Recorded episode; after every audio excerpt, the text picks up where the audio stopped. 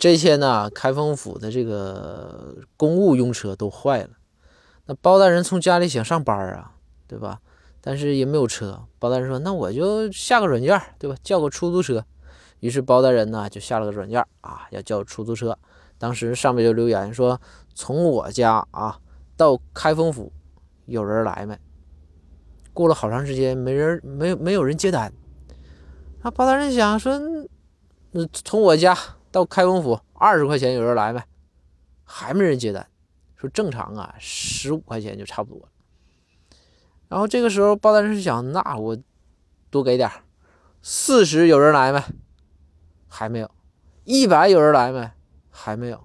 包大人就怒了。包大人说：“你这这是欺负我呀！”包大人就打客服，然后就就说说具体怎么情况。当时客服就老无奈了，客服就和包大人说。说大人，好歹你得告人家你家在哪儿啊？